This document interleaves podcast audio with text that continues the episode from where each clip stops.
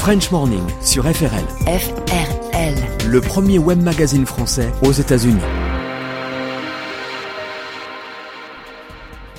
Si on vous parle de l'oncle Sam, une image vous vient tout de suite en tête, celle d'un vieil homme aux longs cheveux blancs et à la barbichette vous pointant du doigt avec un regard sévère. Logique à tel point que ce personnage allégorique est entré dans l'imaginaire collectif. Pourquoi est-il devenu l'un des symboles des États-Unis? C'est la question bête de la semaine.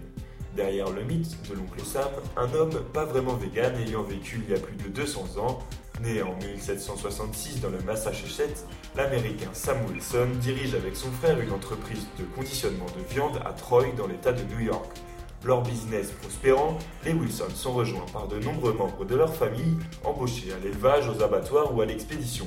Généreux et affable, Sam Wilson est rapidement surnommé Oncle Sam, par ses nombreux neveux et nièces, puis par ses employés et les habitants de la ville.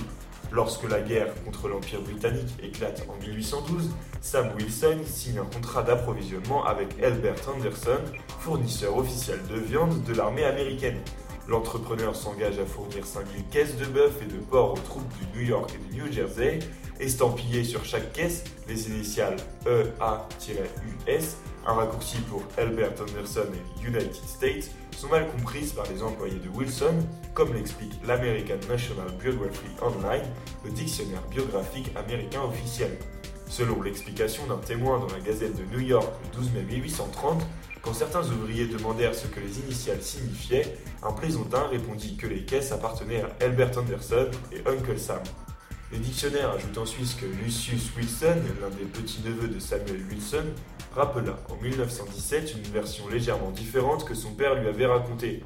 Alors que les visiteurs de Troy se demandaient à qui appartenaient les caisses en attente d'expédition sur les docks, un Irlandais répondit qu'elles étaient à la possession de Uncle Sam Wilson, ajoutant Pourquoi Uncle Sam Wilson? Parce que c'est lui qui nourrit l'armée. La plaisanterie fut répétée assez souvent dans la ville, à tel point que toutes les provisions destinées au gouvernement américain furent désormais identifiées comme appartenant à Uncle Sam. French Morning sur FRL. FRL. Le premier web magazine français aux États-Unis.